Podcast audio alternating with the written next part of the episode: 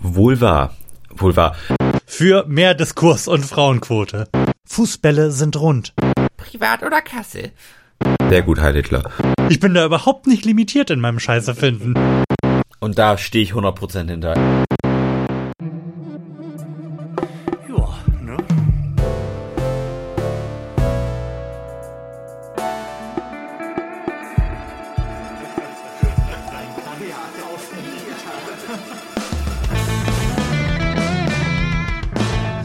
Herzlichen Glückwunsch zur 64. Ausgabe des Florian Primel Podcasts mit Lars Holscher. Und Florian Primel. Und wir machen heute den zweiten Teil des Valomaten. Bevor es dazu allerdings kommen wird, haben wir ein paar Hausmeisterteam und Ansagen zu machen. Allen voran müssen wir uns entschuldigen für die letzte Sendung, Das ist etwas aus den Fugen geraten. denn die ist viereinhalb Stunden lang geworden. Und ähm, sollte es wirklich jemanden geben, der das zu Ende gehört hat, dann tut er uns echt leid. Ich habe im Eifer des Gefechts nicht mitbekommen, dass wir am Ende doch noch eine geschlagene Stunde Musik gehört haben.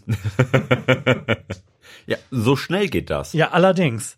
Also die Zeit ging wirklich wahnwitzig schnell rum. Wir waren echt ein bisschen irritiert, dass wir dann ungeschnitten und mit Pausen am Ende fünf Stunden auf der Uhr gehabt haben. Aber es gibt jemanden, von dem ich zumindest annehmen kann, dass er die Sendung durchgehört hat. Denn der gute Bob hat uns einen Kommentar hinterlassen auf der Seite. Nein. Ja, und er schrieb, das wäre eine gute Folge. Was wir entschieden zurückweisen, es war nämlich eine sehr gute Folge. Und er findet, dass es zu wenig um ihn gegangen ist, weshalb wir diese Sendung jetzt Bob widmen. Ja. Allerdings nur Bob, wenn es dir gelingt, noch einen sechsten Hörer für uns zu akquirieren, der uns ebenfalls einen Kommentar hinterlässt. Und wenn du dich einfach unter einer anderen E-Mail-Adresse anmeldest, dann sperre ich dich. ähm, ja, ansonsten hat er noch äh, Bezug genommen auf das, was wir über Angela Merkel gesagt haben und auf diese Szene, die ich besprochen habe aus ähm, am Tisch mit Angela Merkel.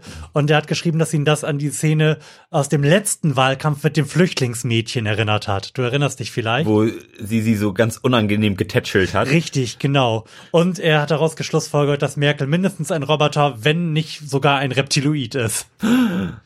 Ein Reptiloiden-Cyborg. Alles ist möglich. Ah, Wobei, er hat noch geschrieben, dass man da null Gefühle und Empathie raussehen würde. Und ich glaube, dass das nicht stimmt. Also ich glaube, dass die durchaus Gefühle und Empathie hat.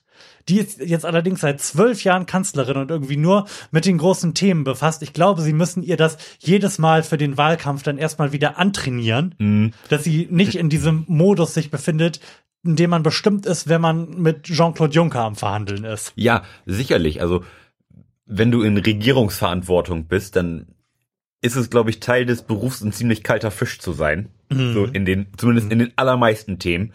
Und dass sich das dann auf ähm, Themen übersetzt, die Emotionen erfordern, das macht durchaus vorkommen. Und das merkt man halt auch Also ich, irgendwo. ich glaube gar nicht mal, dass das, dass, dass das Problem ist, dass es Emotionen erfordert, sondern dass Merkel eigentlich die Haltung hat, und zwar auch völlig zu Recht, dass sie da gerne säße oder st- stünde und sagen würde, ja, entschuldige mal, ich kann mich jetzt nicht mit deinem Einzelfall befassen. Ich bin hier nur, weil Wahlkampf ist. Wir machen das schon irgendwie und jetzt geh weg.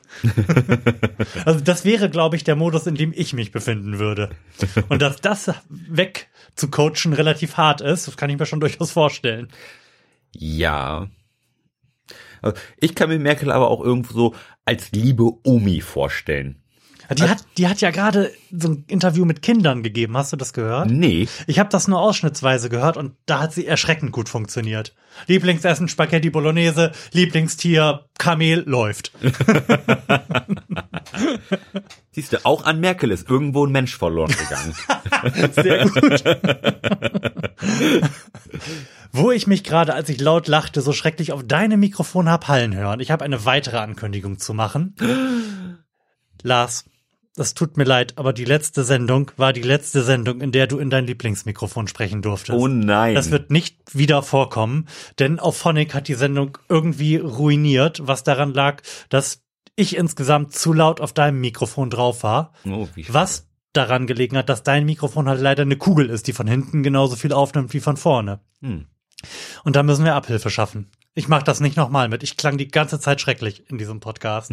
Vier Stunden lang meine Stimme schrecklich. Aber dafür klang ich sicherlich besonders gut. Du klangst besonders gut, aber möglicherweise klingst du jetzt besser und ähm, ich würde gerne wissen, was unsere Hörer dazu sagen. Klingt Lars jetzt besser ja, klingt er denn besser? als in der letzten Sendung? Denn jetzt äh, singt Lars, wollte ich gerade sagen, singt Lars elegant in ein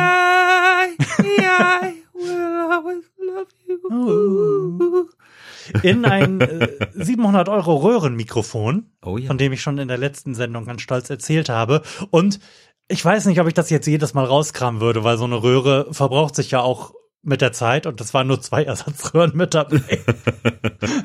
nee, aber wenn euch der Klang gefällt oder auch nicht, dann möchten wir gerne eure Meinung dazu hören. Unterlasst uns Kommentare oder schreibt uns auf Facebook, wie scheiße Lars jetzt klingt. No. Und ansonsten würde ich sagen, steigen wir in den Valomat ein, wenn du nichts mehr hast, oder? Oh yes, die hausmeisterlichen Tätigkeiten sind abgeschlossen. Jawohl. Weiter. Fast. Oh, Erzähl du doch mal, worum es in der nächsten Sendung geht. worum geht es in der nächsten Sendung? Metallica!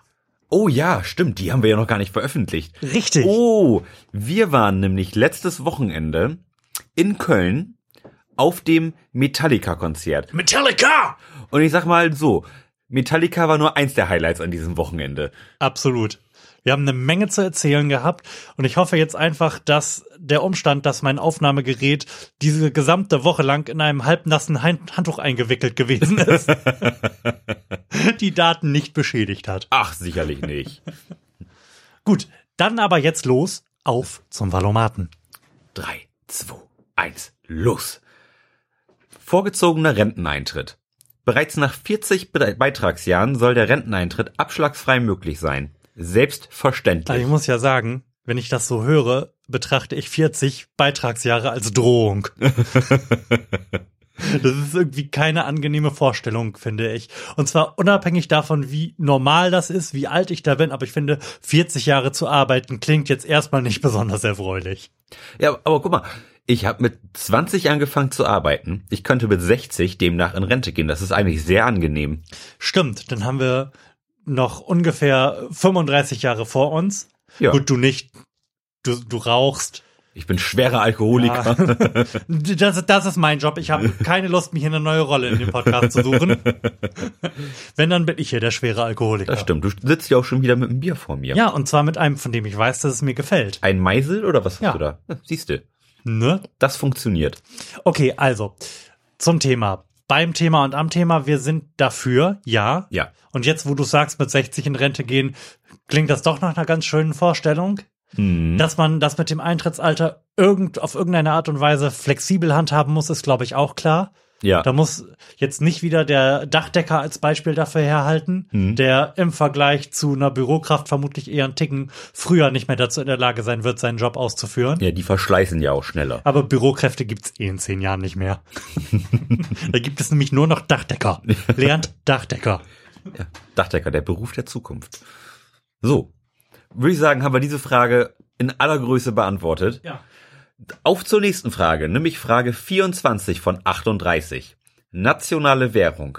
Deutschland soll zu einer nationalen Währung zurückkehren. Ich finde ich, find das nicht ja, gut. Wenn ich ganz ehrlich bin, ist mir das scheißegal. Also jetzt rein emotional. Natürlich ist der Euro wahrscheinlich eine relativ gute Idee, wie es allgemein eine gute Idee ist, die EU zu stärken. Mhm. Denn ansonsten, das hat Helmut Schmidt auf seiner, einer seiner letzten äh, großen Reden auf einem SPD-Parteitag gesagt, denn ansonsten repräsentiert unsere Wirtschaft halt in der Zukunft weniger als 0,8 Prozent der, der Menschheit. Und das ist jetzt nicht so eine herausragende Verhandlungsposition. Wohl wahr. Wohl wahr. Nee, also Aber emotional ist mir das scheißegal, oder wie siehst du das? absolut. Also äh, es gibt, glaube ich, weniger, was mich noch weniger int interessiert, als mit, mit was für einem Geld ich bezahle. Um- Ich, ich, ich finde es nur angenehm, wenn ich in ein anderes Land fahre Mhm. und nicht neues Geld benutzen muss. Ja, Äh, Ich, ich kenne das nämlich, als, als wir letztes Jahr in London waren. Mhm. Die haben da ja auch so absurd komisch geformte Geldstücke und man, man weiß nie, wa, was man gerade braucht. Dann, dann hält man den Kassierern ein, einfach nur noch eine Handvoll Kleingeld hin. Bitte nehmen Sie sich das da heraus, sonst stehen wir hier noch zehn Minuten. Und nee, also gerade aus dieser Position her würde ich sagen, Alle sollten den Euro haben. Das stimmt auch, auch. Amerika. Und Australien. Nur Nordkorea nicht, damit sie mal sehen, was sie davon haben. So. Ja, stimmt, wo du sagst, mir ging das in Polen ganz genauso. Slotty haben die da oder so. Ja, ja, genau. Und ich habe auch einfach immer nur der Kassiererin in dem Supermarkt in der Nähe unseres Hotels, was so ziemlich der einzige Laden war, in dem ich da eingekauft habe, irgendwie eine Handvoll Münzen und Scheine hingehalten. Zumal ich mich mit der ja auch noch nicht mal vernünftig verständigen konnte, um mir mein Problem mitzuteilen. Die hat mich vermutlich einfach für einen Behinderten gehalten. Möglich ist das. Von daher ist das schon ein großer Vorteil, wenn man auch in anderen Ländern mit dem eigenen Ja. Geld bezahlen kann. Ganz eindeutig. Also wir möchten den Euro ganz unbedingt behalten. Richtig. Und zwar für alle. Und davon mal ganz abgesehen, und das ist ein kleiner äh, Teaser auf unsere nächste Sendung auch, ist es ja prinzipiell auch egal, welches Symbol bei PayPal am Ende steht, oder? Ja. das stimmt. So, nächste Frage. These 25 von 38. Abschaffung der Frauenquote. Die Frauenquote für die Aufsichtsräte börsennotierter Unternehmen soll abgeschafft werden. Ich finde, dass die Frauenquote eine Brückentechnologie ist in eine bessere Welt. Ja, Die natürlich, die in einer perfekten Welt bräuchten wir selbstverständlich keine Frauenquote. hm. Aber ich bin aus dem relativ einfachen Grund für eine Frauenquote und zwar in möglichst vielen Entscheiderpositionen, weil ich genauso gut, und das soll jetzt nicht beleidigend für Frauen gemeint sein, weil ich genauso gut für eine Erdmännchenquote wäre, einfach weil ich mir mehr Diversität in Gruppen wünsche, die viel zu entscheiden haben. Die sind nämlich im Moment erstaunlich homogen und das kann nicht gut sein. Ich möchte nicht, dass alle Entscheidungen in diesem Land von alten weißen Männern, die aus reichen Familien kommen, getroffen werden. Darum mehr Frauen und Erdmännchen. Amen. Wir stimmen nicht zu. Bist, bist du kein Männerrechtler, Überhaupt nicht. der das komplett scheiße findet alles und Quote wäre ja Kommunismus? Alter, ich bin, ich bin auf Twitter. Quote ist Kommunismus. Oh Gott, oh Gott, oh Gott. Und ich habe ja ganz, ich folge ja ganz bewusst auch ein paar Leuten, die das alles komplett anders sehen, also die tendenziell AfD-Wähler sind und, und Männerrechtler. Ja. Und zwar Leute, von bei denen ich nicht das Gefühl habe, dass sie komplett doof sind, sondern die halt auch ein bisschen Humor haben. Mhm. Mit denen man sich, wenn man anfängt, die zu trollen, auf irgendwie einer lustigen Ebene treffen kann. Und dann finde ich das eine, einen erstaunlichen Einblick in so eine komplett andere Welt. Mhm. Ja, kann ich, kann ich na- nachvollziehen. Also, ähm, Andersdenkende sind in der Regel eine Bereicherung, wenn sie auf einem ungefähr gleichen Level mit einem sprechen können. Ja. Und wenn, ne, der Level muss ja gar nicht intellektuell sein, aber also Humor reicht ja schon. Und Humor ist ja tendenziell auch ein Indikator für zumindest eine gewisse Intelligenz, würde ich mal behaupten wollen. Zumindest soziale Intelligenz. Ja. Und das reicht ja schon. Also es reicht ja schon, wenn man sich mit diesen Leuten anlegt und dann nicht einfach permanent beleidigt wird. Dann ist, finde ich, schon viel gewonnen. Und wenn dann wenigstens ein bisschen gut. Eben. Für mehr Diskurs und Frauenquote. So. These 26. Vermögensteuer. Hohe Vermögen sollen besteuert werden. Selbstverständlich. Willst du es noch irgendwie ein bisschen elaborieren? Wir, wir haben es Ich ja glaube, ich schon. habe das schon hundertmal in diesem Podcast getan. Ja, nee, also das haben wir schon in wirklich weitreichender Hm. Elaboriertheit hier besprochen. Also das, äh, Ich weiß nicht, ob ich schon einmal im Podcast dieses Pseudo-Argument entkräftet habe, das dann ja immer genauso wie bei Erbschaftssteuer aufpoppt, nämlich zu behaupten, das wäre ja schon versteuertes Einkommen. Haben wir da schon mal drüber gesprochen? ähm, Das ist ja in jedem Fall das Standardargument, was kommt, und zwar egal von wem, der gegen eine höhere Besteuerung ist. Das wäre ja Substanzbesteuerung und vor allem wäre das ja schon versteuertes Einkommen. Das als Argument zu nehmen, ist ungefähr so, wie als Argument gegen eine Vermögensteuer zu nehmen, Fußbälle sind rund. Das hat nämlich nichts damit zu tun. Es gibt kein Gesetz, das sagt, dass Einkommen nicht mehrfach versteuert werden darf. Wenn ich in einen Scheißladen gehe und mein bereits versteuertes Einkommen, was ich aus Arbeit generiert habe, in den Laden trage, dann zahle ich da auch Mehrwertsteuer ra- darauf. Und der Laden hat auf die Produkte auch schon Steuern bezahlt, die er von seinem Anbieter bekommen hat. Also die ich behaupte mal, dass die meisten Einkommen mindestens sechsfach auf irgendeine Art und Weise versteuert sind. Das ist Bullshit. Und wenn irgendjemand in eurer, einer Diskussion euch erzählen möchte, das wäre ein Argument, dann erzählt ihm halt das mit dem Fußball. Sehr gut. So, Danke. Haben wir das geklärt. Verurteilung von Kindern unter 14 Jahren. Für begangene Straftaten sollen auch Kinder unter 14 Jahren verurteilt werden können. Ich weiß überhaupt nicht, wie die Regelung jetzt ist. Vermutlich kann man prinzipiell gar nicht verurteilt werden, wenn man unter 14 Jahre alt ist. Und ähm, das mag jetzt ein bisschen überraschend sein. Ich bin bereit, das als Problem anzuerkennen. Mhm. Ich glaube, dass es durchaus Milieus gibt, in denen auch gezielt. Oh, mein Handy, mein neues Handy hat ein Geräusch von sich gegeben. Ich bin irritiert, weil ich dieses Geräusch noch nicht kenne. Ich bitte das zu entschuldigen. weil es sicherlich Milieus gibt, in denen Jugendliche unter 14 Jahren gezielt für Straftaten eingesetzt werden, eben weil sie noch nicht strafmündig sind. Ja. Dann glaube ich allerdings nicht, dass der zielführendste Weg dahin ist, Kinder zu bestrafen, sondern dass man da auf irgendeine andere Art und Weise dem Problem beginnen muss, Herr zu werden. Mhm. Aber vielleicht ist es ja tatsächlich so, da müsste man jetzt mal irgendwie einen Jugendpsychiater fragen oder einen Jugendkriminologen, falls es sowas gibt, dass ähm, Jugendliche mit 12 oder 13 Jahren in der Regel heute etwas weiter sind, als sie das zu dem Zeitpunkt waren, da irgendjemand diese willkürliche Grenze ins Gesetz geschrieben hat. Oder? Wie siehst du das? Ja, bin ich voll und ganz bei dir.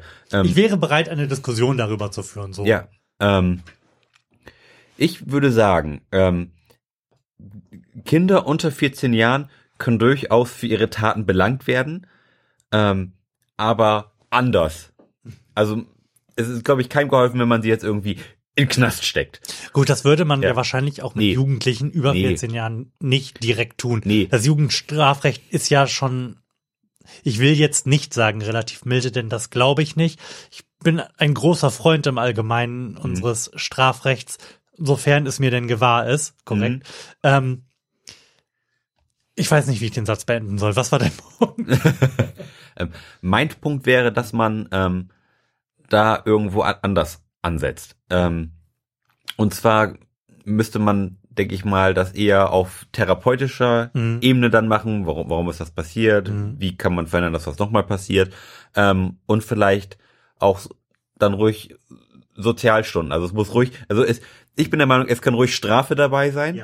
Ähm, aber Strafe allein ähm, behandelt ja nicht äh, die Ursache. Mhm.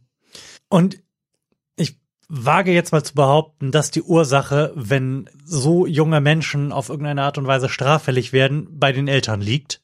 Davon ist in der Regel auszugehen. In wobei, aller Regel. ja, ähm, wobei, sag ich mal, 13, 14 kannst du auch schon mal irgendwie in einen komischen Freundeskreis reinkommen. Du, du hast Ja. vielleicht ein, Ja, ein, ein, zwei Jahre ält, ältere Freunde, die dann irgendwie krumme Dinger drehen und dann willst du dich irgendwie profilieren und zack, Mhm. hat, äh, Zack, hast du den Lippenstift geklaut. ja, genau, Mhm. genau.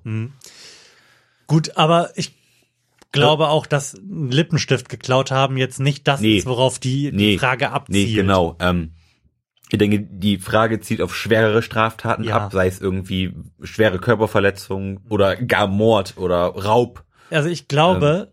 dass Mord ein Fall ist, bei dem sowieso und zwar auch sowieso zwangsweise irgendeine Art von therapeutischer Betreuung dann bei einem Jugendlichen auch heute schon stattfinden wird. Ja, sicherlich. Worauf ich eigentlich abheben wollte, war das auch schon gelegentlich hier im Podcast zur Sprache gekommene Thema Elternführerschein. Ja, ja. Ich bin in solchen Fällen dafür, dass stärker bei den Eltern angesetzt wird. Hm. Und ich denke, dass ein mit vernünftiger Zeit und Kompetenz ausgestatteter Sozialarbeiter oder welche Profession auch immer sich so einem Problem annehmen muss, durchaus in der Lage ist zu erkennen, wenn er eine Stunde in einer Familie verbringt, Hm. ob da einiges aus dem Ruder gelaufen ist oder ob, wie du gesagt hast, das Kind halt einfach nur in einem falschen Freundeskreis ist und halt mal eben Lippenstift geklaut hat. Ja, genau. Ähm, jetzt nochmal ein Querverweis zu der nächsten Folge. Mit einem Elternführerschein wäre unser Erlebnis im Bus, hätte sich sicherlich nicht so zugetragen. Aber wir sprechen in der nächsten Folge nicht über unser Buserlebnis. Stimmt. Mhm. Oh. Das hat nämlich äh, nach unserer Aufnahme stattgefunden. Dann, dann müssen wir das ganz kurz erläutern. Ähm, wir hatten im Bus, wir sind aus Köln mit dem Flixbus zurück nach Bremen gefahren und wir hatten die, komple die komplette Fahrt ein wirklich fürchterliches Kind mit einer auch Sichtlich. überforderten Mutter. Mhm. Also schwerst überfordert. Mhm. Und das war sehr unangenehm. Ja. Das wäre zu tolerieren gewesen, wenn wir nicht eh schon gute anderthalb Stunden Verspätung gehabt hätten am Ende des Tages. Aber sei es drum. Genau, wie, wie dem auch sei. Ähm, Und unsere nächste Folge ist reich an solchen Geschichten. Mm, oh ja, haltet euch fest. Ähm, so, wir stimmen also zu. Kinder unter 14 Jahren sollen auch bestraft werden. Auf, auf die eine oder ich habe andere. gesagt, ich möchte eine Diskussion darüber führen. Das ist für mich tendenziell eher neutral. also ich bin ganz klar dafür. Also da muss zumindest irgendwas passieren. Gut, dann machen wir jetzt hier eine Pause und klären, dass wir erwachsene Männer mit einem Kampf trinken. nee, also ich. Gut, wir wollen ja hier auch ein bisschen Profil bilden und am Ende ein vernünftiges Ergebnis haben. Wählt die Partei, klick das, dann klick an, was du meinst. Okay. Gut. These 28. Gesetzliche Krankenversicherung. Alle Bürgerinnen und Bürger sollen bei gesetzlichen Krankenkassen versichert sein müssen.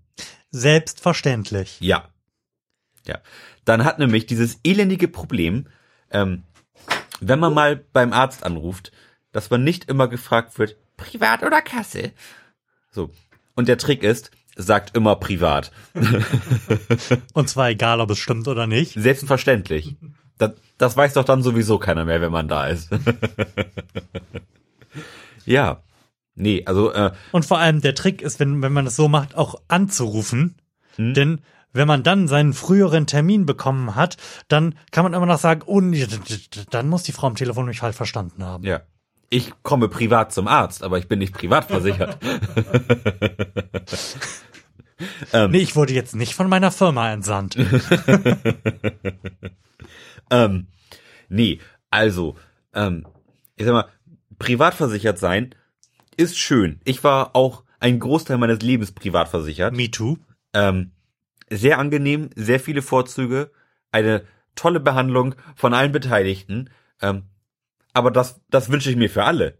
Richtig. Also jetzt, wo ich nicht mehr privat versichert bin und wieder ein Dreivierteljahr auf einen Arzttermin warten muss, Mhm. ist das irgendwie schon unangenehm. Mhm. Ähm, und das hängt sicherlich auch damit zusammen. Wobei natürlich äh, Privatversicherte auch sicherlich gewisse Teile unseres äh, Systems mit mitfinanzieren, sag ich mal, an, an Geräten, die dann irgendwann auch den Kassenpatienten zur Verfügung stehen. Aber dieses Problem muss oder sollte auch von einer anderen Seite zu lösen sein.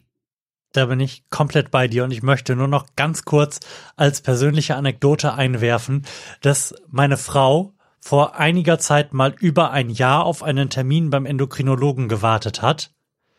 Jetzt Um- müsstest du noch erklären, was dieses Wort bedeutet. Nein, das können unsere Hörer ganz alleine googeln. Ja gut, ein Arzt für innere Medizin, der sich im Wesentlichen mit hormonbildenden Organen befasst. ah, sehr gut. Äh, Das wusste ich wirklich nicht. Wir, wir haben, wir haben ganz kluge Hörer. Bob. Auf jeden Fall hat sie einen Termin bekommen, der im darauf folgenden Jahr gelegen hat und konnte ihn dann nicht wahrnehmen, weil sie zu dem Zeitpunkt erkältet gewesen ist. Sehr schön. Was macht man in so einer Situation? Außer sich in den Arsch beißen? Tja, auf ins nächste Jahr, würde ich sagen. so, da sind wir uns also sehr einig und finden das sehr gut. Sehr gut. So, These 29. Projekte gegen Rechtsextremismus. Der Bund soll weiterhin Projekte gegen Rechtsextremismus fördern. Nee, ich bin dagegen. Es gibt überhaupt gar keinen Rechtsextremismus mehr. Sehr gut, Heil Hitler. Nein, selbstverständlich. Wir haben immer noch ein offensichtlich viel zu großes Problem mit den Rechten, ein scheinbar sogar wachsendes Problem mit Rechten. Ähm, gerade jetzt soll, sollte man eher noch mehr machen, als das Ganze in irgendeiner Form einzuschränken. Naja, der Impetus, den diese Frage hat, ist ja, dass man diese Frage möchte, dass Menschen, die im Podcast darüber sprechen, sagen, ja, aber Linksextremismus ist auch ein Problem. Ja, Alle Formen von Extremismus sind ein Problem, Ja, aber gen- Rechtsextremismus ist auch ein Problem und dagegen kann auch etwas getan werden. Genau, alle Formen von Extremismus sind ein Problem. Der Rechtsextremismus hat allerdings in den letzten 15 Jahren eine Mordserie durch Deutschland durchexerziert, an Ausländern und den NSU geboren. So, ihr dummen Linken, jetzt gebt euch mal ein bisschen Mühe. nee, also wirklich. Ich, ich finde diese Diskussion dann quasi aus einem Reflex zu sagen, ja, aber alle Formen von Extremismus sind ein Problem, das braucht doch kein Mensch. Das ist, das ist ja wohl mal gesetzt, oder? Ja, Selbstverständlich. Und das heißt ja auch nichts, nur weil man was gegen Rechtsextremismus macht, dass man nichts, auch nicht was gegen Linksextremismus machen kann. Ich meine, das, Genau, das, oder das, gegen- das eine gegen- schließt das andere ja nicht Oder aus. gegen religiösen Extremismus. ja. Man kann ja gegen das eine sein und gegen das andere. Ich finde zum Beispiel fast alles scheiße. ja, Ich finde die allerme allermeisten Menschen scheiße. Ich bin da überhaupt nicht limitiert in meinem Scheiße finden. das hast du sehr charmant gesagt. Ja. Und damit haben wir diese Frage auch schon wieder abgeschlossen.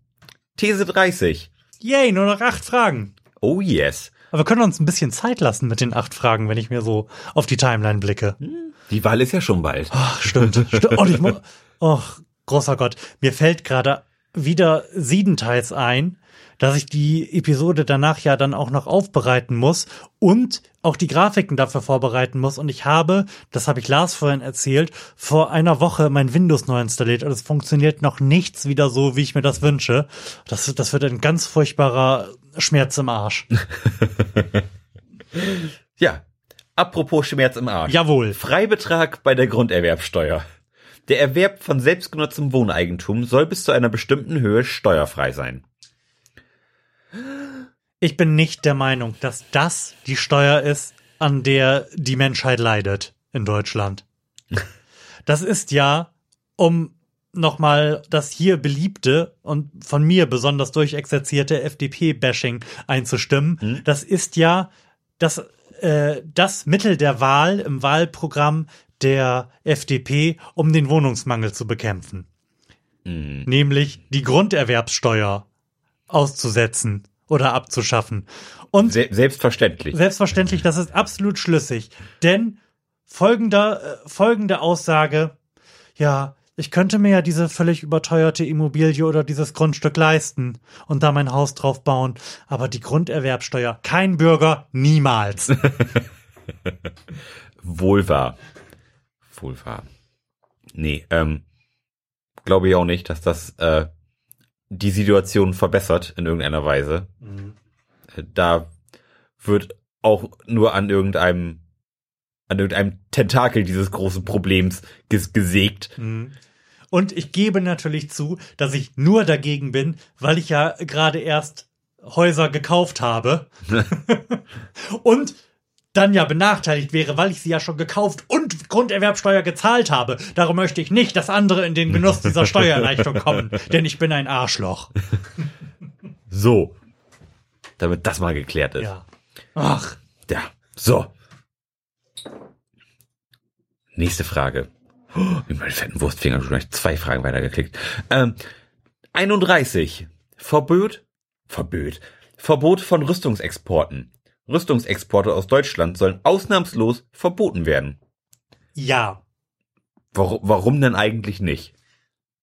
Ich, ja, und ich möchte das gerne aus einer größeren Perspektive erklären, warum. So, dann hol mal ganz weit aus. Nee, ich muss gar nicht ganz weit ausholen, nur ein bisschen.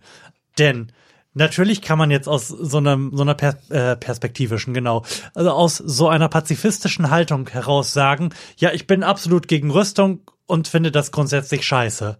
Dann wird einem natürlich vorgehalten, dass man natürlich Waffen auch dafür einsetzen kann, ähm, Frieden zu schaffen, Ja, um, um das abzukürzen, um ähm, Menschen zu beschützen, Mhm. um zum Beispiel die Kurden äh, an der an der äh, Grenze zum ISIS-Bereich auszurüsten. Und das ist bestimmt total hilfreich und alles, aber on the long run, im Großen und Ganzen, bin ich der festen Überzeugung, dass jede Waffe und die Zahl mag realistisch sein oder nicht. Es geht mir um die Tendenz und die Aussage, dass jede Waffe, die wir in irgendein anderes Land exportieren, dazu führt, dass hierher mehr Menschen kommen. Und ich finde, dass nicht das Problem ist, dass hierher mehr, mehr Menschen kommen, sondern dass Menschen aus ihren Ländern fliehen müssen, weil es dann nämlich scheiße wird durch Waffen. Wenn kein Land jemals irgendeine Waffe irgendwohin exportieren würde, dann wäre die Welt ein besserer Ort. Ja. Ähm, So viele Waffen kann Nordkorea nämlich zum Beispiel gar nicht selbst herstellen. dass die eine ernsthafte Bedrohung wären ohne eine Atombombe. so. Ähm, meine Meinung zur Sache. Ähm, Deutschland hat eine, sagen wir es mal so, zwielichtige Geschichte in Sachen Rüstungsexporten. Mhm. Ähm, und ich finde auch, dass man Saudi-Arabien ist ein verlässlicher Partner und ein Stabilitätsanker im Nahen Osten. Fuck you. Genau so ist es nämlich.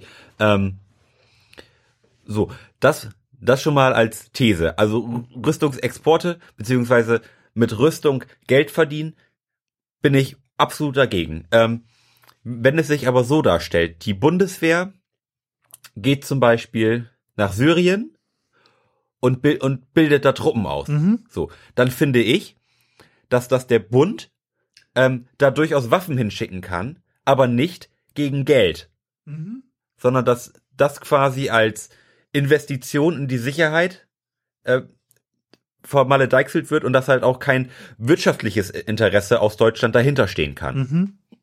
So, und wenn man das vielleicht irgendwie so lösen kann, ähm, dann fände ich, wäre Also- wär das eine charmante Lösung. Meinst du, dass die Sicherheitskräfte, die dort ausgebildet werden, mit Waffen ausgestattet werden? Oder meinst du einfach, dass die Bundeswehrsoldaten, die dorthin geschickt werden, halt richtige Waffen und keine Plastikgewehre haben dürfen und die dann wieder mitgenommen werden, wenn die Truppen irgendwann, so Gott will, abgezogen werden? Nein, die, die Truppen, die von, die von unserer Bundeswehr Ja. aus, ausgebildet werden, werden mit deutschen Waffen ausgestattet.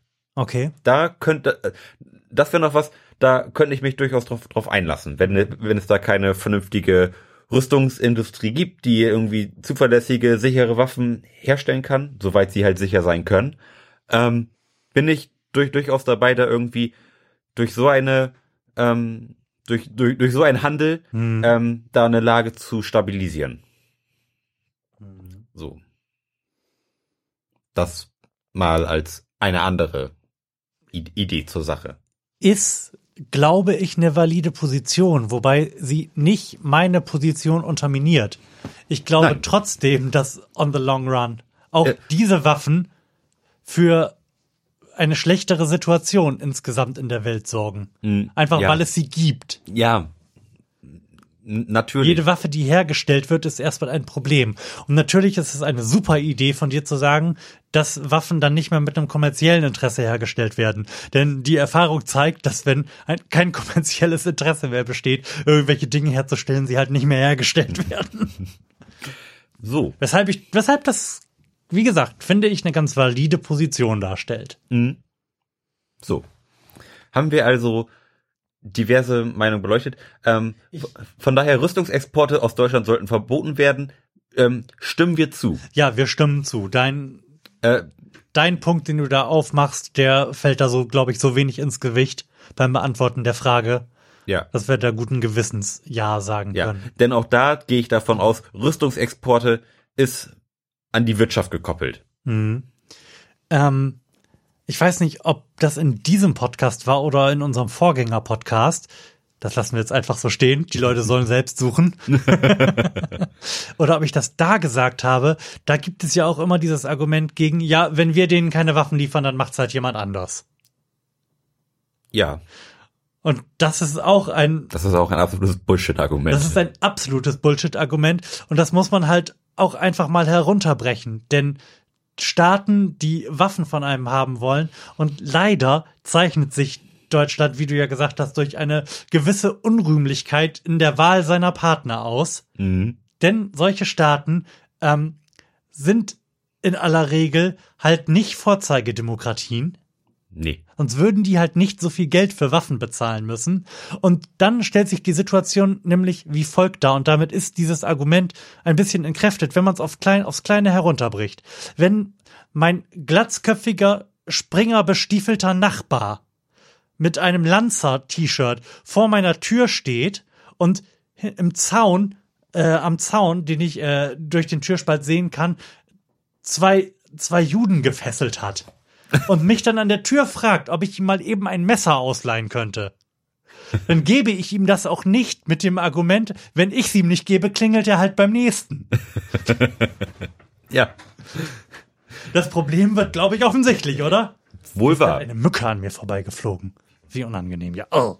So, These 32. Jawohl. Oh. Der kontrollierte Verkauf von Cannabis soll generell erlaubt sein. Ich verlinke auf unsere längliche Diskussion, die wir, und ich erinnere mich, bei dir im Proberaum geführt haben. Wir saßen so weit auseinander, dass wir uns quasi nicht gesehen haben, sprachen in Kleinmembranmikrofone Mhm. und haben das äh, zum Erbrechen erörtert. Ich bin dafür. Sehr gut. So, Du bist auch dafür. ja. Abschaffung des Solidaritätszuschlags. Der Solidaritätszuschlag soll gegen Ende 2019 vollständig abgeschafft werden. Ich habe nicht den Hauch einer Ahnung, was genau mit diesem Solidaritätszuschlag gemacht wird.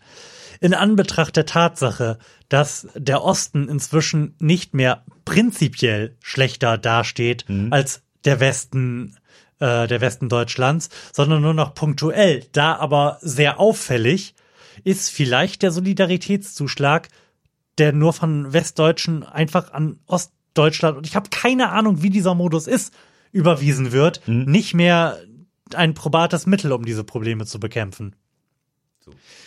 Ich möchte, ich, ich möchte es mal so ausdrücken, vielleicht sollten wir den Solidaritätszuschlag abschaffen, aber einen angemessen dimensionierten, nennen wir ihn Strukturaufbaufonds oder was auch immer, ins Leben rufen, um, und zwar sowohl in Ost als auch in West, denn auch MacPom ist jetzt nicht das geilst entwickelste Land der Welt in bestimmten Landstrichen oder Brandenburg.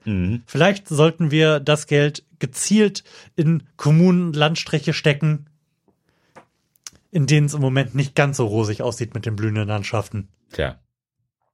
Bin ich völlig bei dir. Macht, macht Sinn, ist, hat sich, glaube ich, überholt mit der Zeit. Selbstverständlich, hallo, es kommt von mir. Du geiler Macker. These 34. Leistungskürzung für Flüchtlinge. Anerkannten Flüchtlingen, die sich Integrationsmaßnahmen weigern, sollen die Leistung gekürzt werden können. Ja. Auch da weiß ich nicht, was genau Integrationsmaßnahmen sind. Also, ich bin jetzt ganz prinzipiell und auch eher vom Gefühl her bei dir zu sagen, ja. Allerdings besteht ja auch durchaus die Möglichkeit, dass Integrationsmaßnahmen hier so verstanden werden könnten wie Bildungsmaßnahmen, die dir das Arbeitsamt aufdrückt, um aus der Statistik raus zu sein, bei denen du dann zwei Wochen da sitzt und lernst, wie man eine Bewerbung schreibt. Ja, aber auch dem sollten sie sich ja nicht verweigern. Warum nicht? Ich würde mich dem verweigern. Warum? Ja, weil ich meine Zeit gerne mit was Sinnvollem verbringen würde, als zu lernen, Bewerbungen zu schreiben. Aber wenn du sowieso nichts zu tun hast und in einem neuen Land bist und eigentlich nicht weißt, wie das funktioniert. Aber es besteht ja die Möglichkeit, dass du es weißt. Ich, ich möchte nur auf die Prinzipialität der Frage hinaus. Ja. Klar, unsere Antwort dürfte tatsächlich feststehen, denn ich bin auch deiner Meinung. Aber würde nicht mit dem Holzhammer dabei gehen wollen. Ähm, klar, dass es da sicherlich Probleme in der Fragestellung gibt und, und auch in, in, in der Sache an sich. Natürlich, aber wenn man das jetzt mal runterbrechen möchte, auf das Kleinste, muss man schon sagen, nee, also eigentlich hat sich hier erstmal keiner Integrationsmaßnahmen zu verweigern. Es, es, es geht ja jetzt nicht darum, dass hier Mhm. Moslems jetzt lernen, wie man irgendwie ein Schweineschnitzel isst. Ähm, sondern das, das, das sind ja Sachen, die, die irgendwie dem zusammen, dem Mhm. gesellschaftlichen Zusammenleben zuträglich sein sollten. Mhm. Ähm, und von daher finde ich, dass Integrationsmaßnahme ist jetzt für mich auch nicht nicht zwangsläufig ähm, mit der Integration in den Arbeitsmarkt Mhm. ähm, gleichzustellen. Also Integrationsmaßnahmen sind für mich noch ein Schritt vorher. Okay. Also das, das, das für mich quasi die, die Tür öffnen, um in die Gesellschaft re- reinzukommen. Mhm. So, und dem finde ich, hat, hat man sich nicht zu verweigern. Gut. Gut. Haben wir's. These 35. Rechtsanspruch auf Ganztagsbetreuung. Eltern sollen für ihre Kinder bis zum Ende der Grundschulzeit einen Rechtsanspruch auf Ganztagsbetreuung erhalten. Da antworten wir natürlich mit Ja, meiner Meinung nach. Auch wenn ich da wieder ein tiefer liegendes Problem identifiziere, Hm. nämlich dass überhaupt ein Bedarf danach besteht. Ja. Ich, ich wollte auch gerade erstmal instinktiv Nein sagen, Mhm. weil eben das, ei- eigentlich dürfte es nicht zwangsläufig notwendig sein, dass beide Partner Mhm. ganztags arbeiten. Richtig. Ähm, diese Notwendigkeit besteht ja leider aber. Und au- aufgrund dessen muss man sagen, ja, wenn, wenn man sonst an, an der Armutsgrenze nagt, Mhm. weil man keinen Ganztagsplatz kriegt für sein Kind, dann kann das nicht sein und deswegen sollte man einen Anspruch drauf haben. Wobei dann auch dieser Anspruch wieder als Brückentechnologie Technologie zu verstehen ist, ne? Genau so ist es nämlich. Eigentlich wünschen wir uns eine Welt, in der zwei Teilzeitjobs für ein Elternpaar absolut ausreichend sind, um ein Kind zu versorgen. Ja. Und äh, auch gut zu versorgen. Richtig. So. Haben wir da jetzt noch irgendwas Großes zu sagen? Ich denke nicht. Nö. Und deswegen würde ich sagen, auf zu Frage 36. Yay! Gottesbezug im Grundgesetz. Der, Nein. der Gottesbezug im Grundgesetz soll bestehen bleiben. Selbstverständlich nicht. Staat und Kirche gehören getrennt. Und zwar vernünftig. Und zwar nicht nur auf dem Papier, sondern auch in der Ausführung. Ja. Ich finde, dass es, und das habe ich glaube ich auch schon mal gesagt hier im Podcast, dass äh, eine Kampagne der Bundesregierung, dass die sie selbstverständlich nicht durchführen wird, einfach weil eine Partei mit einem bedeutungslosen C Hm. im Namen hier immer noch die größte Partei stellt. Ähm, ich wünsche mir eigentlich eine Kampagne der Bundesregierung deutschlandweit auf Plakaten und im Fernsehen, die sagt, selbstverständlich achten wir die Religionsfreiheit. Jeder kann hier seinen persönlichen Glauben ausleben, so wie er möchte. Aber wer einen imaginären Freund hat, sollte zum Psychiater gehen. Das, Ja. das würde uns einen viel, so, es würde uns einen viel souveräneren Umgang auch mit der muslimischen Religion ermöglichen, wenn wir allgemein mit Religion einen vernünftigeren Umgang hätten. Der das nämlich ganz explizit zur Privatsache erklärt. Weg mit dem beschissenen kirchlichen Arbeitsrecht, Hm. weg mit den absurden Besitztümern der Kirche Hm. und weg damit zu akzeptieren, dass jemand sagt, er hat einen imaginären Freund. Sorry. Das Ja. kannst du zu Hause sagen, wenn du nicht ausgelacht werden willst. Ja. Außerdem finde ich auch die Kirchensteuer, finde ich auf eine völlig absurde Geschichte. So in, in seiner Grund Grundsätzlichkeit. Mhm. Ähm, Insbesondere das Opt-out dabei. Ja, ja, genau. Also fürchterlich. Fürchterlich. Ich habe auch in meinem Leben nie etwas Demütigenderes in, in einem Amt gemacht, als aus der Kirche auszutreten. Ä- Also die, diese pure Verachtung in den Augen der Frau, die, der ich mich da offenbart habe und gesagt habe, ich möchte jetzt bitte aus der Kirche austreten. Mhm. Und dann kriegt man ja so einen langen Text noch vorgelesen und man sitzt da dann irgendwie fünf Minuten und hört sich das an und muss dann am Ende nochmal bestätigen, ja, ich will immer noch aus der Kirche austreten. und dann guckt sie dich an und sie weiß genau, du wirst in der Hölle schmoren. sehr, sehr unangenehm und das ist einfach nicht notwendig. Und auch nicht richtig. Nee. So, Frage 37. Bedingungsloses Grundeinkommen. Ah, ich habe so gehofft, dass jetzt zum Schluss noch irgendwie eine blöde Frage kommt, die du alleine beantworten kannst. Also ich traue dir zu, diese Frage alleine zu beantworten, aber ich wollte mir eigentlich einfach nur ein Bier holen. In Deutschland soll es ein bedingungsloses Grundeinkommen geben. Ach, weißt du, warum denn nicht? Ach, weißt du, auch hier verweisen wir auf die längliche Diskussion in unserer Episode 50a. In der wir mit, unter anderem mit Natascha darüber gesprochen haben Mhm. und das auch wirklich sehr lange erörtert haben. Du hattest da etwas größere Bedenken als wir beide, Mhm. aber ich fände das prinzipiell als Experiment einfach mal gut. Ja, kann man mal machen. Und das wird ja auch gerade gemacht. Also Ja. in, in Schleswig-Holstein, richtig?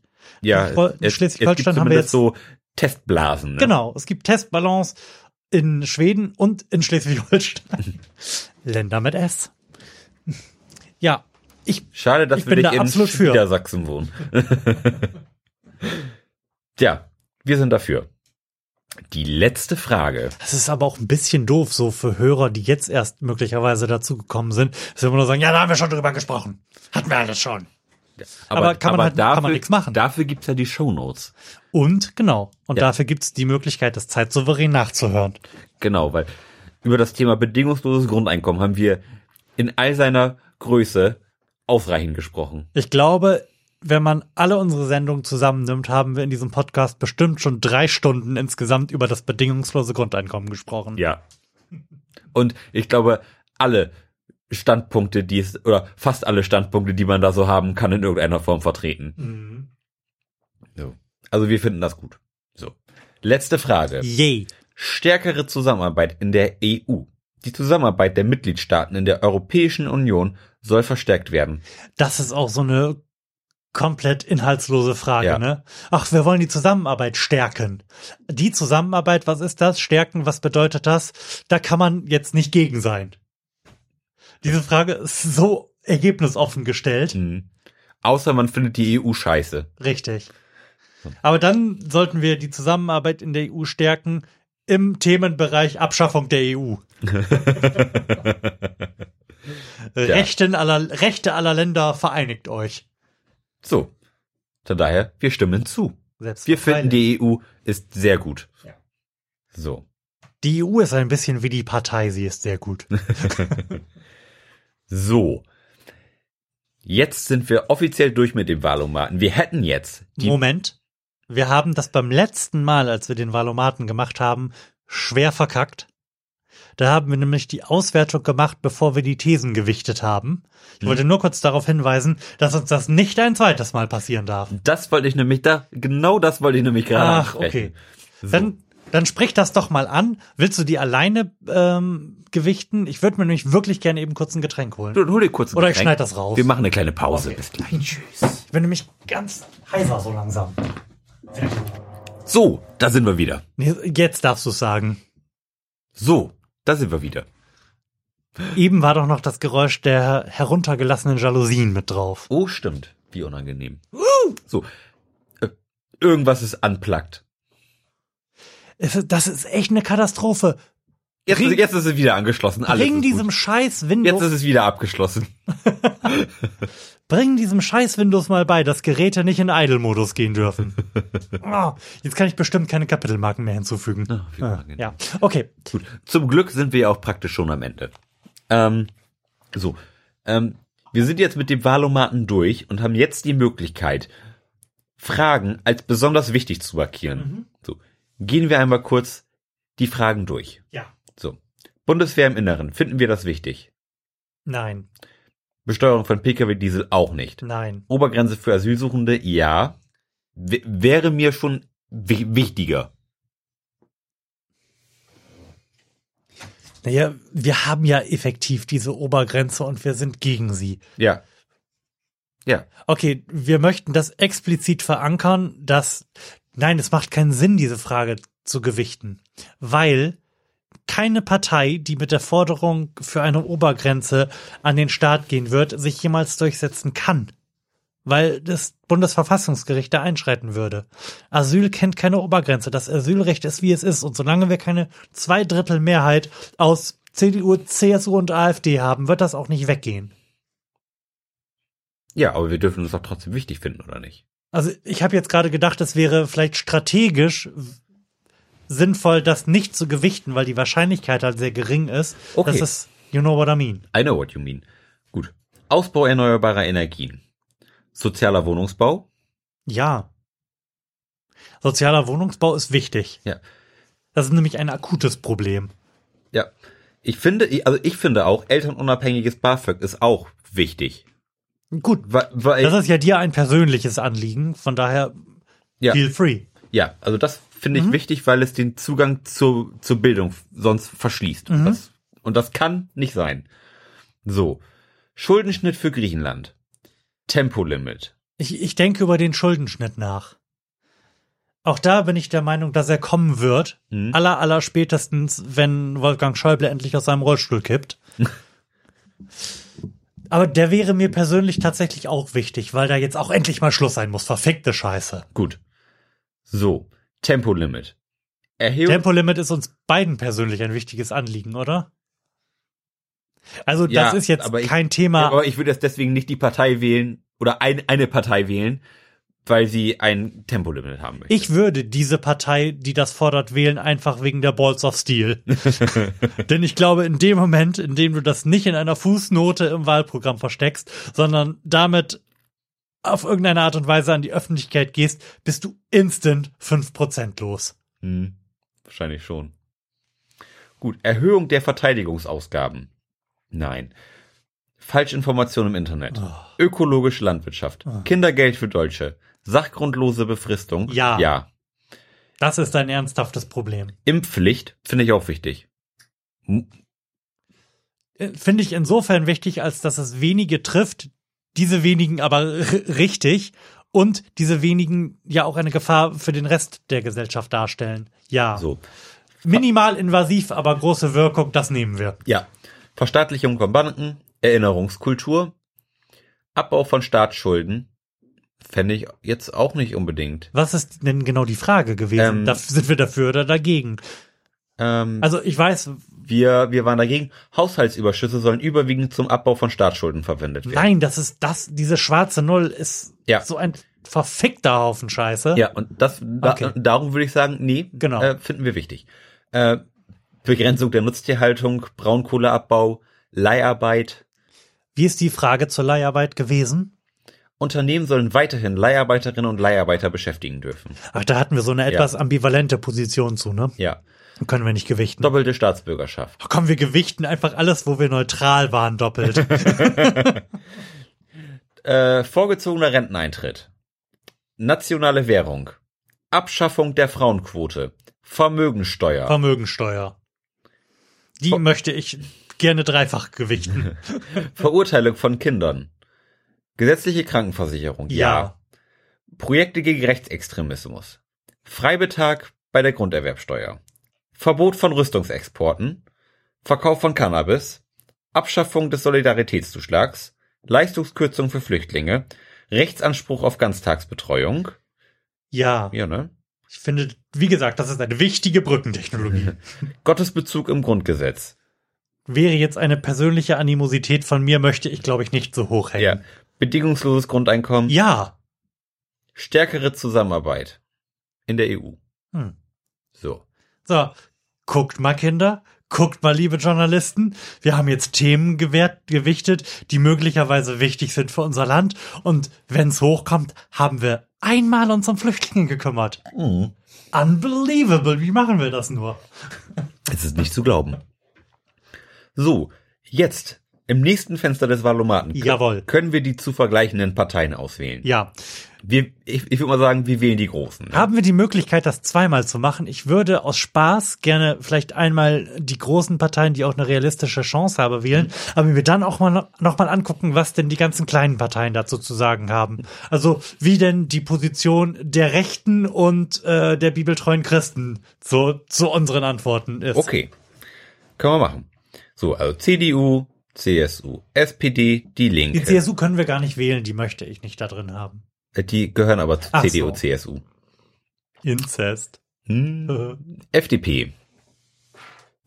Äh, AfD. So. Und jetzt die Partei. Denn sie ist sehr gut.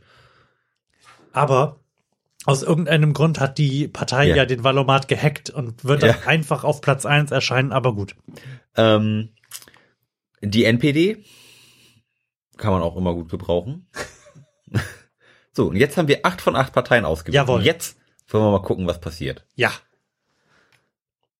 Bum, bum, bum, bum. Platz eins. Jawohl. Nee, Moment. Wir fangen von hinten an. Platz 8. Die, Die die, NPD. AfD. Okay, wa was haben wir falsch gemacht? 29,2 Prozent. Was ich noch bemerkenswert viel finde. Ja. Platz 7. Die FDP. 40,6 Prozent. Platz 6. CDU, CSU. 45,8. Platz 5. Die NPD.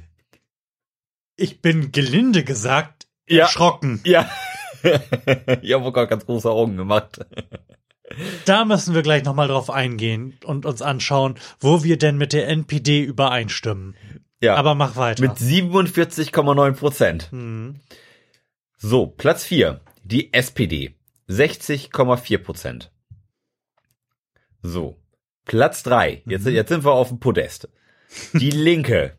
Ein starker dritter Platz mit 78,1 Prozent.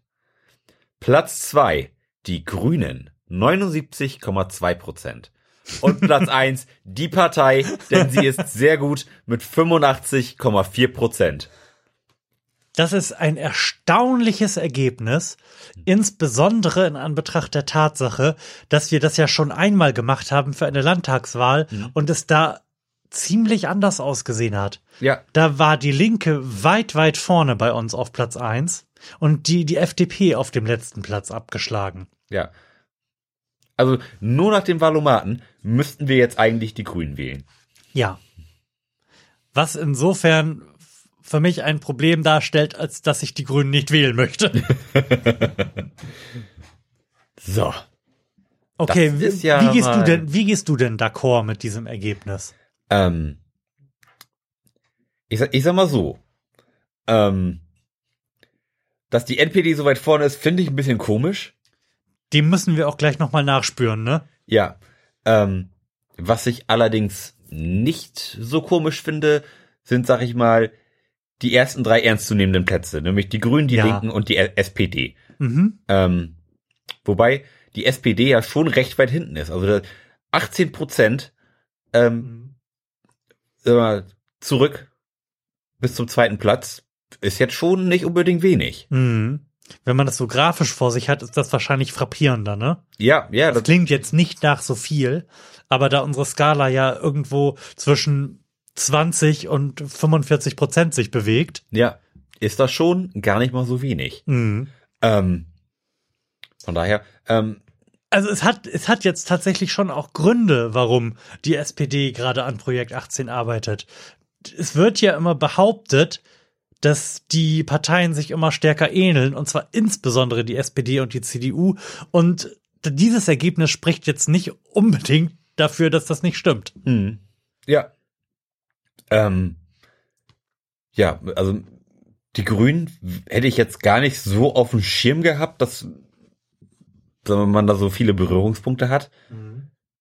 Ähm, gut, die Linke ist ja gut, ist, es ist halt wie es ist. Die Grünen haben ein ähm, in einem etwas weiter linkeren Spektrum insgesamt dasselbe Problem, glaube ich, wie die SPD. Die Linken haben halt, äh, die, die Grünen haben halt auch zwei Flügel Mhm. mit, mit äh, den Realos und den nennen wir sie mal Fantasten. Ja. Ähm, und haben auch das Problem, eine Parteispitze zu haben, die tendenziell eher eine an die SPD angelehnte Politik macht. Ja. Und ähm, ich glaube, auch denen hätte es besser getan und denen würde es jetzt genau wie der SPD viel besser gehen, wenn sie einfach sich eine andere Parteiführung gewählt hätte. Wenn bei der Urwahl, die da stattgefunden hat, halt nicht Cem Özdemir mit Schlag mich tot 30 Stimmen mehr vor Robert Habeck gelandet wäre, den ich sehr schätze. Hm. Der übrigens auch ein bedingungsloses Grundeinkommen fordert und in Schleswig-Holstein ausprobiert. So. Oh, gar nicht mal so schlecht, ne? So. Wie wollen wir jetzt weiter vorgehen? Ähm, wir wollen jetzt, ich entscheide das, es ist mein Podcast, wenn wir die Möglichkeit haben, nochmal zurückgehen und die kleinen Parteien auswählen. Und zwar je nachdem, wie witzig wir sie finden. Okay, gut. Wir wählen aus. Es Wir brauchen auf jeden Fall die marxistisch-leninistische Partei die Deutschlands MLPD, da ist sie nämlich schon. und die DKP. Ich erstmal die, die Großen hier, Okay, die großen Kleinen. die Großen hier abwählen. Oh, ich mag ich. Ja. Okay, Lars klickt jetzt einfach wie So. wild auf seinem Handy um. Er wollte mein Tablet nämlich nicht haben. So, die MLPD haben wir. So, die Partei Mensch, Umwelt, Tierschutz. Oh, die kann man hier in unserer kleinen Stadt auch wählen. Von denen habe ich schon Wahlplakate gesehen. Hm. Ähm, Ich möchte auf jeden Fall noch die DKP haben, die Rechte. Gibt es noch die Violetten? eine gute Frage. Äh, es gibt die Rechten. Was mich ähm, auch umtreibt gerade, ist die Frage, ob es die Grauen Panther noch gibt. Also ob es die Rentnerpartei noch gibt, weil inzwischen ja tatsächlich jede andere Partei die Rentnerpartei ist, wenn man sich so an den, am Durchschnittsalter der Mitglieder orientiert. Wel- Welche Rechte möchtest du denn eigentlich haben? Es gibt hier zwei, Oh, die, das die, ist die, die sich die Rechten nennen. Tatsächlich? Ja. Willst, willst du die lila Rechten oder die roten Rechten? Das klingt beides ganz zauberhaft. Dann möchte ich gerne die roten Rechten wegen des absurden Widerspruchs. Wobei, wenn man einfach nur ähm, vom Wortsinn her kommt, dann sind die roten Rechten ja quasi die NSDAP. ja. National und sozialistisch. So. So, Partei der hum menschliche Welt. Klingt doch auch gut. Ich möchte auf jeden Fall auch noch die bibeltreuen Christen. Die Grauen habe ich auch. So, die bibeltreuen Christen. Se selbstverständlich kann kein Valomat ohne die bibeltreuen Christen funktionieren. Nein. Und kein vernünftiger Podcast, der irgendetwas auf sich hält, wenn er sich denn auch nur in der Nähe des Themenfeldes Politik aufhält, kann ohne einen Hinweis auf die bibeltreuen Christen funktionieren. Gib ihn. Aber du findest sie nicht, oder? Ich- haben, die, haben die so ein schlecht lesbares Logo? Ich glaube, ehrlich, die gibt's nicht mehr. Vielleicht sollten wir denen mal unsere Dienste anbieten, wie die gibt es nicht mehr. Die gibt's hier nicht drinne. Ehrlich nicht. Okay, gibt es irgendjemand anderen mit einem sehr starken Gottesbezug? Ich habe heute ein Wahlplakat gesehen, auf dem ganz oben Jesus Christus stand. Hm, auch nicht schlecht. Es gibt zumindest die Partei der Vernunft. Das klingt auch ganz gut. Ähm, hier hängen noch Wahlplakate der Partei die die deutsche Mitte. Kennst, hast du die schon mal gesehen? Äh, gesehen ja. Die klingen prinzipiell für mich, wenn man so ein bisschen sich auf die Botschaften in den, auf den Wahlplakaten kapriziert, nach einer Verschwörungstheoretikerpartei. Also viel- vielleicht auch wert, hier einfach mal bewertet zu werden. Hm, So, und dann gibt es hier noch ähm, Arbeit, Frieden, Freiheit, Gesundheit und Gerechtigkeit. Da kann man ja nicht gegen sein. Nee, gut. Dann, Also außer gegen Arbeit. Gegen Arbeit bin ich schon. so. So, kommen wir zum zweiten Teil der Auswertung des Wahlomaten im Florian Primel Podcast. Hui! Gut. Dann geht es los. So. Oh. Ein Respektabler achter Platz. rein respektabler achter Platz geht an die Rechten mit 37,5 Prozent. Was mehr ist, als die AfD an Überschneidung mit uns hatte beim, äh, bei der Auswahl mit den großen Parteien, ne? Ja. Dann der siebte Platz mit 44,8 Prozent geht an die Bayern-Partei. Warum haben wir denn die angeklickt? Das weiß ich auch nicht, das müssen meine dicken Finger gewesen sein. Platz 6. Starke 56,3 Prozent. Die Partei der Volksabstimmung. Ach, so eine monothematische Partei, ne? Hm. Es gibt tatsächlich auch eine Partei, die sich nur für die Einführung des bedingungslosen Grundeinkommens einsetzt. Ja, habe ich, habe ich eben auch gesehen. Warum, warum haben wir denn die nicht? Mit denen hätten wir, müssten wir jetzt eigentlich 100% Übereinstimmung haben, da sie sich ja zu den anderen Positionen nicht ausgerichtet haben dürften. Wer weiß das schon. Ein starker. Fünfter Platz. Hui! Die Bergpartei, die Überpartei. Die, was ist die, was? Was ist denn die Bergpartei, die Überpartei? Äh, das ist, äh, Moment. Die Bergpartei ist eine alternative linke Partei, die ihre Wurzeln in der Ber- Berliner Hausbesetzerszene hat. In ihrem Programm fordert sie ein bedingungsloses Grundeinkommen und plädiert für eine Be Begrenzung von Besitz. Darüber hinaus wirbt sie für einen NATO-Austritt und die direkte Ausübung der politischen Macht durch das Volk. Volksherrschaft. Volksherrschaft, ja, okay. So. Platz 4. Die marxistisch-leninistische Partei Deutschlands. Fuck yeah. Mit 71,9 Prozent. Direkt danach. Was eine bemerkenswert hohe Übereinstimmung ist. Danach die Grauen mit 71,9 Prozent, genauso viel wie, wie, wie die MLPD. So, Das spricht jetzt alles irgendwie nicht für den Algorithmus, der dahinter steckt. Platz zwei mit 72,9 Prozent. Die menschliche Welt. Die menschliche Welt orientiert sich an einer Theorie eines indischen Philosophen und möchte die Gesellschaft auf der Basis spiritueller Praktiken verbessern. In ihrem Programm fordert sie eine Minimierung deutscher Waffenexporte, oh, ein Verbot von Tierversuchen und eine massive Förderung umweltfreundlicher Technologien. Ich sag mal, hätte man jetzt den ersten Satz weggelassen, würde das gar nicht so schlecht klingen ja. und ein Platz eins. Und da stehe ich 100% hinter. Es ist nämlich die Partei Mensch, Umwelt, Tierschutz mit 82,3 Prozent. Wir sind halt, wir sind halt Idealisten. Idealisten. Ja. Zumindest legt das dieses Ergebnis nahe. Wir wünschen uns eine bessere, schönere Welt Schönere Welt. und uns ist prinzipiell egal, Egal, wie man das finanziert. Ja. Denn das habe ich auch schon oft gesagt. Ich, ich wollte alles gerade sagen, es, es ist möglich. Punkt. Möglich. Wir haben das alles. Wir haben das Wir haben alles. Wir haben alles. nur Scheiße Nur verteilt. Scheiße verteilt. Eben das. So. Jetzt zum großen Abschluss. Ja. Unsere Wahlempfehlung. Ich geniere mich, wie auch beim letzten Mal nicht, zu sagen, dass ihr die sehr gute Partei Die Linke wählen solltet. Und zwar nicht, weil ich Mitglied der Linken bin oder auch sonst irgendeine Art von direkter Verbindung da rein hätte. Nein, sondern weil ich der Meinung bin, dass wir im Bundestag ein, eine Opposition geführt von einem starken Korrektiv brauchen könnten. Was einfach mal eine Gesellschaft fordert, die in eine andere Richtung geht als das, was wir in den letzten 20 Jahren erlebt haben. Sehr, sehr schön finde ich im Übrigen immer, wenn ich mit irgendjemandem ernsthaft über Politik diskutiere, den dann sofort aufpoppenden ähm, Kritikpunkt. Ja, und wie soll man das alles finanzieren, haben wir gerade schon gesagt. Gerade schon gesagt. Und das Hauptargument das Hauptargument gegen diesen Punkt gegen ist, diesen Punkt ist, ach, wenn ich die Linke wähle, dann haben die auf einmal die absolute Mehrheit. Und wir müssen uns fragen, wie man diese ganzen Forderungen finanziert. Nee, nee, leider nicht. Leider nicht. So. Ich pflichte dir bei. Wählt guten Gewissens die Linken. Ähm, Und habt keine Angst. Auch Keine Angst. aufgrund eurer Stimme werden die nicht die absolute Mehrheit haben. Haben. Falls ihr da ein bisschen Angst vor der eigenen Courage und einem gesellschaftlichen Umbau habt. Ähm, wen kann man denn sonst noch ohne Schmerzen wählen?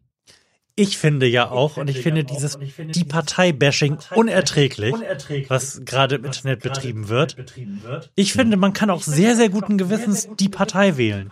Und ich hätte sehr, sehr gerne in diesen ganzen Umfragen, die Sonntagsfrage und so weiter da immer durchgeführt werden, eine Aufschlüsselung der kleinen Parteien und nicht nur eine Subsumierung unter andere. Denn ich bin der festen Überzeugung, dass wenn da jetzt seit acht Wochen drin gestanden hätte, dass die Partei bei drei oder vier oder was auch immer Prozent steht, das dazu führen würde, dass die Leute denken, das wäre, dass sie eine ernsthafte Möglichkeit haben, dass Serdar Somunju in den Bundestag kommt, über die 5%-Hürde und da einfach mal eine Rede hält. Und allein dafür würde es sich schon lohnen. Leute, traut euch, also wenn ihr, wenn ihr wirklich denkt, beim Rest ist nichts dabei, dann macht euch kein schlechtes Gewissen, weil ihr die Partei wählen wollt. Es gibt wirklich schlechtere Alternativen und ich finde, die meisten sind schlechter. meisten sind schlechter. Mhm. Ja. Ich, würde aber auch noch sagen, ähm, mit, mit ein bisschen Magenkrummeln kann man durchaus auch die SPD wählen, die sich jetzt nicht durch ein besonders starkes Wahlprogramm aussetzt. Ich finde, mit wenig, Ma mit ein bisschen Magengrummeln kann man sehr, sehr gut die Grünen wählen. Grünen wählen. Ja, ob, obwohl die sich auch in den letzten Jahren nicht durch besonders starke politische Konsistenz ähm, ausgezeichnet haben. Aber auch da, ja, Ich- kann man, kann man schon machen. Hingegen finde ich, dass es, dass man auf gar keinen Fall die SPD wählen sollte. Einfach weil ich der Meinung bin, dass jede Bestätigung dieses nicht sozialdemokratischen Kurses, den die da in den letzten acht Jahren gefahren haben, ja, gut, sagen wir, den die seit der Agenda 2010 gefahren haben, nicht stattfinden darf. stattfinden darf. Ich finde, man muss dieser Partei jetzt mal klar machen, dass das so nicht weitergeht. Ich finde, dass die SPD aus dieser Wahl mit der größten möglichen Schlappe herausgehen muss, die man einer angeblichen Volkspartei zufügen kann. Ich fände es besser, wenn sie unter 20 Prozent käme, als wenn sie über 20 Prozent käme. Ja, ähm, also sagen wir es mal so, für, für diesen Wahlkampf gehört die SPD eigentlich nicht belohnt.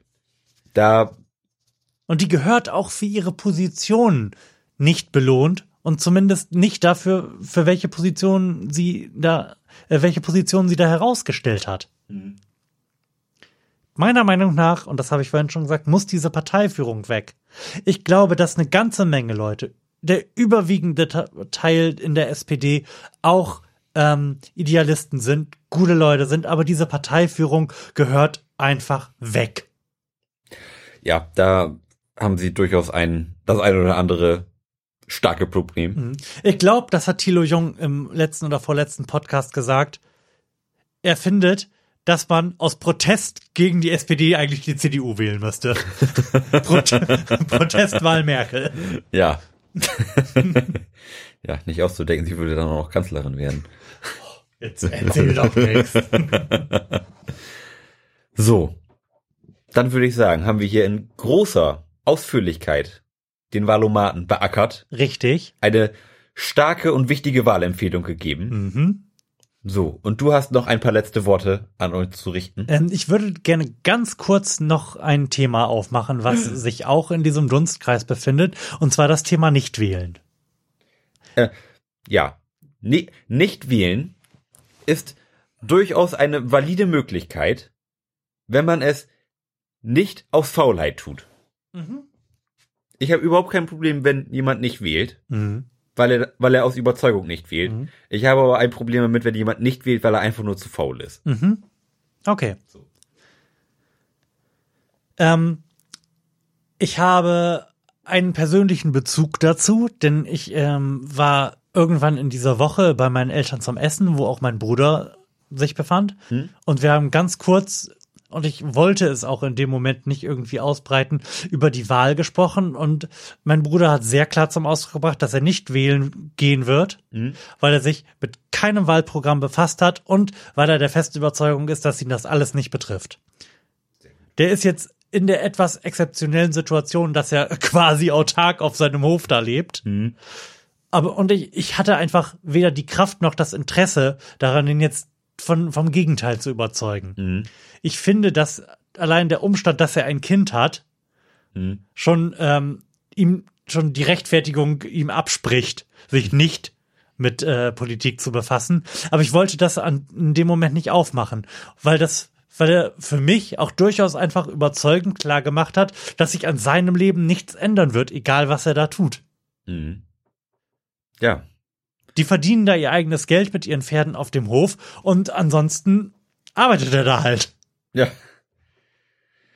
Ja, ist, ist eine Meinung, die man akzeptieren muss. Findest du? Ich habe Ähm, mich, ich habe darüber ne- lange nachgedacht, ne- ob ich da vielleicht irgendwie etwas hätte in, insistieren müssen und vielleicht drauf eingehen müssen, aber ich wollte einfach nicht. Ne, man hätte sicherlich drauf, drauf eingehen können, aber wenn man, wenn man nach einer Diskussion, ähm, wenn dann immer noch das Ergebnis, ich gehe nicht wählen, Mhm. steht, dann finde ich das okay. Aber dann hat man wenigstens mal drüber gesprochen. Mhm. So. Solange nicht die Faulheit der Grund für das Nichtwählen ist. Mhm. Ich finde ja auch, dass das wieder so eine Situation ist, in der zwei völlig unterschiedliche Lesarten beide vernünftig begründbar sind. Und zwar ist ja die quasi Mainstream-Position dazu, ja, wer nicht wählt, darf sich am Ende auch nicht beschweren. Mhm. Aber ich fände, dass genauso gut das Gegenteil geht. Das ist irgendjemand, der sagt, ich habe mir die ganze Scheiße angeguckt und ich will das mit meiner Stimme jetzt nicht auch noch irgendwie validieren. Also ich möchte nicht, dass ich habe ein so großes Problem insgesamt mit dem System, dass ich meine Stimme dem nicht geben möchte, um dem Legitimation zu geben. Ja. Fuck it. Mit anderen Worten, nur wer nicht wählt, das, äh, hat das Recht, sich am Ende auch zu beschweren. Also ich finde, das ist beides irgendwie eine vernünftige Lesart. Ja, ja klar. So. Das als Wort zum Sonntag. Stimmt. Alles klar. Wir, wir haben jetzt Freitag. Ich versuche die Sendung heute noch fertig zu machen, dass die dann morgen am Samstag raus ist, sodass ihr dann alle schön am Sonntag, so ihr denn wollt, zur Wahl gehen und die Linke wählen könnt. Ja. In diesem Sinne. Schön, dass ihr da wart. Tschüss. Hat Spaß gemacht. Ciao.